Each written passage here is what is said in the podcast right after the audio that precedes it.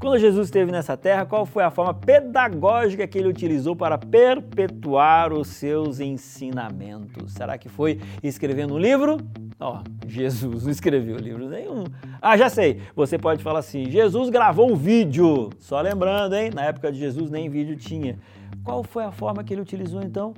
Ele utilizou discipulado, ele construía pensamentos, ele investia em pessoas, ele estava ao lado de pessoas, fazendo com que essas pessoas entendessem o que ele queria e a partir disso, então, essas pessoas estariam multiplicando o seu conhecimento. Isso é discipulado. E aí então ele olhou para os discípulos e disse: A partir de agora, que eu não vou estar mais com vocês, vocês precisam continuar fazendo dessa mesma metodologia. E então, quando você fala em discipulado, você pensa em quê? Você pensa num programa, num horário marcado, numa apostila? Isso até que pode fazer parte, mas discipulado é um estilo de vida, é você o tempo inteiro. Por isso que eu falei no início desse trimestre que nessa lição nós teríamos vários desafios. Sabe por quê?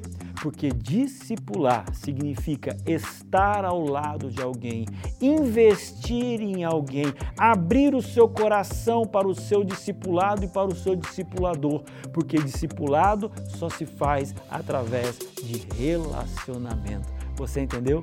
Jesus se relacionou com seus discípulos. Os seus discípulos se relacionaram com outras pessoas até que o evangelho chegou em você.